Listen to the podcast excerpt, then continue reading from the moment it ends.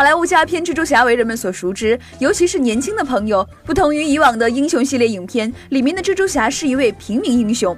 彼得·本杰明·帕克这名普通的高中生，在意外被一只受过放射性感染的蜘蛛咬伤之后，竟然获得了蜘蛛一般的特殊能力——弹跳。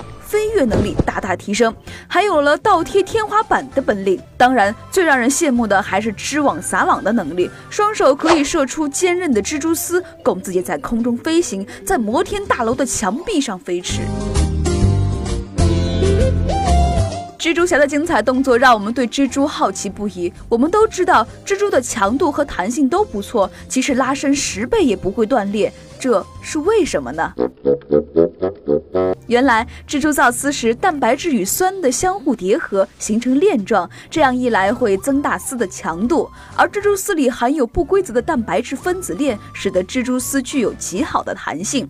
有了这两个特性，外表细细柔柔的蜘蛛丝竟然比相同粗细的钢筋还要结实。其实，蜘蛛丝除了弹性好、强度高之外，还有一个特点。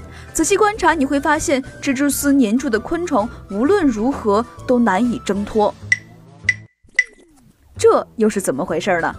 先解释一下蜘蛛网的粘性。组成蜘蛛网的细细的丝是由一些更细的空心线结合而成的。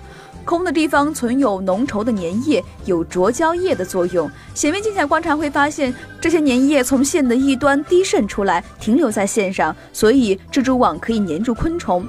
为了解开被粘住的昆虫很少能逃脱这一疑惑，科学家研制出了一种原子力显微镜。在显微镜下观察，蜘蛛丝这条极细的螺线更像是被液体浸过的弹簧。众所周知，弹簧有弹性，受力会发生变化，但无论被压缩还是被拉伸，都有着恢复为原长度的倾向。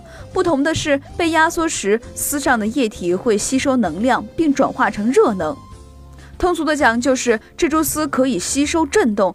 把猎物动能转化成热能分散掉，这样撞上蜘蛛网的苍蝇、蝴蝶是无法借助扇动翅膀产生的动能逃脱的，任凭你怎么折腾都无济于事。怪不得蜘蛛对于盘中的猎物都不着急动手，反正也逃脱不掉，先把你用丝包裹起来，注入一些神经毒素后慢慢享用。